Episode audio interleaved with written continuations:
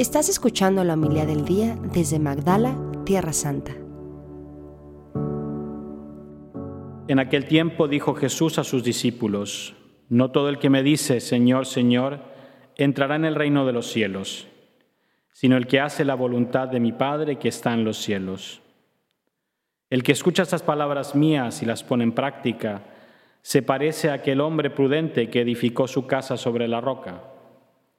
Cayó la lluvia, se desbordaron los ríos, soplaron los vientos y descargaron contra la casa, pero no se hundió porque estaba cimentada sobre la roca. El que escucha estas palabras mías no las pone en práctica, se parece a aquel hombre necio que edificó su casa sobre arena. Cayó la lluvia, se desbordaron los ríos Soplaron los vientos y, rompieron contra la casa, y se derrumbó y su ruina fue grande. Palabra del Señor. Gloria, a ti, Señor Jesús. Cuando uno entrevista a los futuros esposos, uno se da cuenta sobre qué están construyendo Obviamente todos quieren construir una familia sobre roca, quieren construir una relación que no se acabe.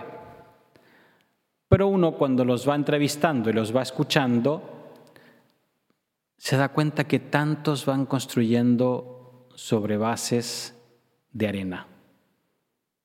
Y claro, uno está un poco con las manos amarradas, porque ¿qué les va a decir? Si no los conoces, no te cases, le van a decir, ¿y quién eres tú? Pero por desgracia, queriendo construir algo sólido, se equivocan de materiales. Ahora, hace poco en Chile unas inundaciones y ahí uno ve qué es lo que está construido de modo sólido y qué es lo que con la caída del agua, cuando viene la crecida, no resiste. Y ahí está la imagen de unos edificios relativamente nuevos en que se abrió un socavón debajo y tuvieron que desalojarlos y ahora no saben cómo afianzarlos para que no se caigan y que la gente que compró con toda la ilusión no pierda su casa. Tenemos necesidad de una seguridad, siempre. La primera lectura habla de esa ciudad fuerte. En aquellos tiempos, obviamente, no, tiempos del profeta Isaías, no, no existían las ciudades que vemos hoy. Pero sí estar dentro de las murallas de la ciudad era un cierto sentido una seguridad, una protección.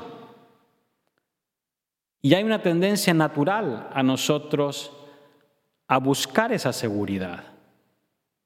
El problema es que nos equivocamos de materiales. Y claro, estas parejas creen que porque ya tienen la casa, el auto, la PlayStation 5, no sé quién, incluso los hijos y todo, construyen todo y creen que ya con eso están seguros, ahora se pueden casar. ¿Y cuál es el fundamento, la solidez de un matrimonio? ¿La casa, el trabajo, el coche, la PlayStation o el mismo sacramento del matrimonio? que es la roca de Cristo. Y así en adelante, tantas veces, ¿por qué somos inconstantes? Hacemos propósitos de conversión, hacemos un retiro, hacemos ejercicios espirituales y ya, ahora sí. Y a los dos días, tres semanas, un mes, nos dicen, pues, ¿por qué estoy? ¿Por qué pasó? ¿Por qué se me cayó? porque tal vez construí sobre sentimientos, sobre una cosa pasajera y no sobre la roca que es Cristo. Jesús dice, no todo el que me dice, Señor, Señor, entrará en el reino de los cielos. Entonces, no vale rezar, Padre. No, tenemos que rezar. Pero cuánta mi oración va acompañado del escuchar, el que escucha la palabra de Dios. Porque decir Señor, Señor lo podemos decir todo y nos sale natural cuando estamos en dificultades, decir Señor, Señor, sálvame. Y sabemos que Jesús va a estar como en este mosaico con la mano para salvarme. Pero no creo que sea sano vivir toda una vida espiritual, toda una vida cristiana hundiéndose en el agua. Creo que Cristo nos llama también a ir construyendo nuestra vida cristiana sobre base sólida. Y a veces nos falta la escucha. ¿Por qué Pedro se empezó a hundir? Porque escuchó más el viento y las olas y no escuchó a Cristo que le decía, ven, camina. Entonces sí, tenemos que decir Señor, Señor, pero que tenemos que escuchar al Señor. Porque si yo le digo Señor, Señor, y Él me dice algo y yo hago el contrario, es poco tomarle el pelo, ¿no? Si yo llamo al Señor es para escucharlo. Señor, habla, como decía no, Samuel, habla Señor que tu siervo escucha. Y no solo escuchar, poner en práctica hacer del Evangelio, de la palabra de Cristo, que no sea solo un bonito gesto cuando hacen también, para seguir con el ejemplo de los esposos, ¿no? Tantos en la procesión ¿no? de ofertorio del día del matrimonio llevan la Biblia, como para significar la importancia. Que no sea solo eso. Tantas familias tienen la Biblia abierta al ingreso de la casa una Biblia que seguramente les regalaron los abuelitos el día del matrimonio, que no sea solo un adorno, que sea mi alimento diario. El Evangelio del día, si no tenemos que ir tan lejos, no es tan difícil.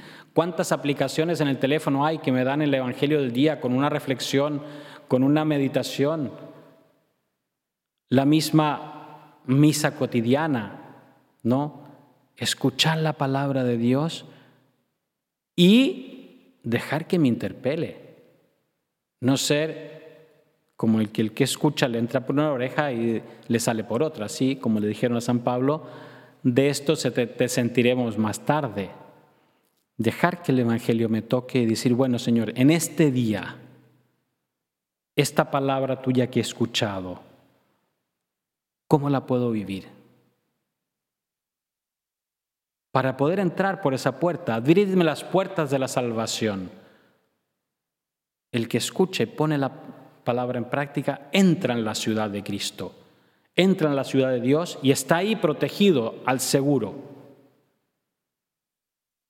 Pidamos esa gracia de escuchar como María. Decíamos, mañana celebramos la fiesta de la Inmaculada Concepción, ¿no? Los santos, hoy celebramos San Ambrosio, ¿no? Cuánto nos ayudan ese ejemplo de escuchar, meditar, ¿no? Meditar la palabra de Dios en el corazón. María custodiaba estas cosas, las estaba dando vueltas en el corazón. ¿Para qué? ¿Para dar clases de teología después?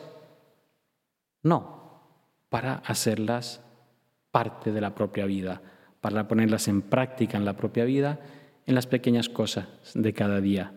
Y así podemos construir sobre roca una familia, una vida cristiana, etcétera, etcétera. Un proyecto apostólico, un programa de vida espiritual que está fundado sobre la palabra de Dios. Sí, a veces puede tambalear un poco, puede tener una que otra caída, pero siempre uno se levanta.